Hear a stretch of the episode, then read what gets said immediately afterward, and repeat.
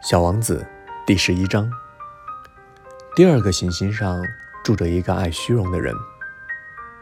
哎呦，一个崇拜我的人来拜访了。这个爱虚荣的人一见到小王子，老远就喊了起来。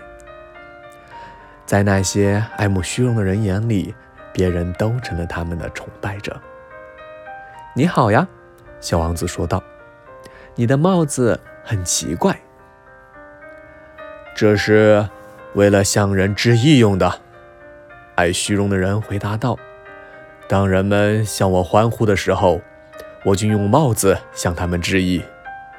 可惜没有一个人经过这里。小王子不解其意，说道：“啊，是吗？”爱虚荣的人向小王子建议道：“你用你的一只手去拍另一只手。”小王子就拍起了巴掌来，这位爱虚荣者就谦逊地举起了帽子，向小王子致意。小王子心想：这比访问那位国王有趣多了。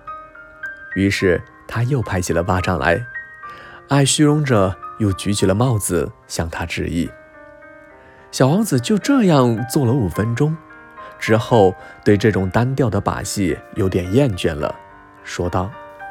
要想叫你的帽子掉下来，该怎么做呢？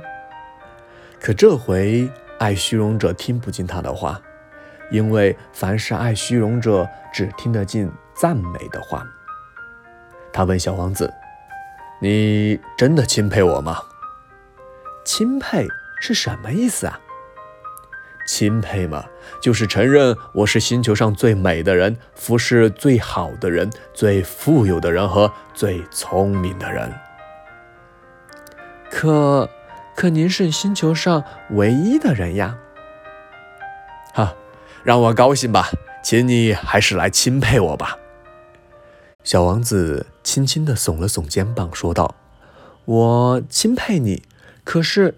这有什么能使你这样的感兴趣呢？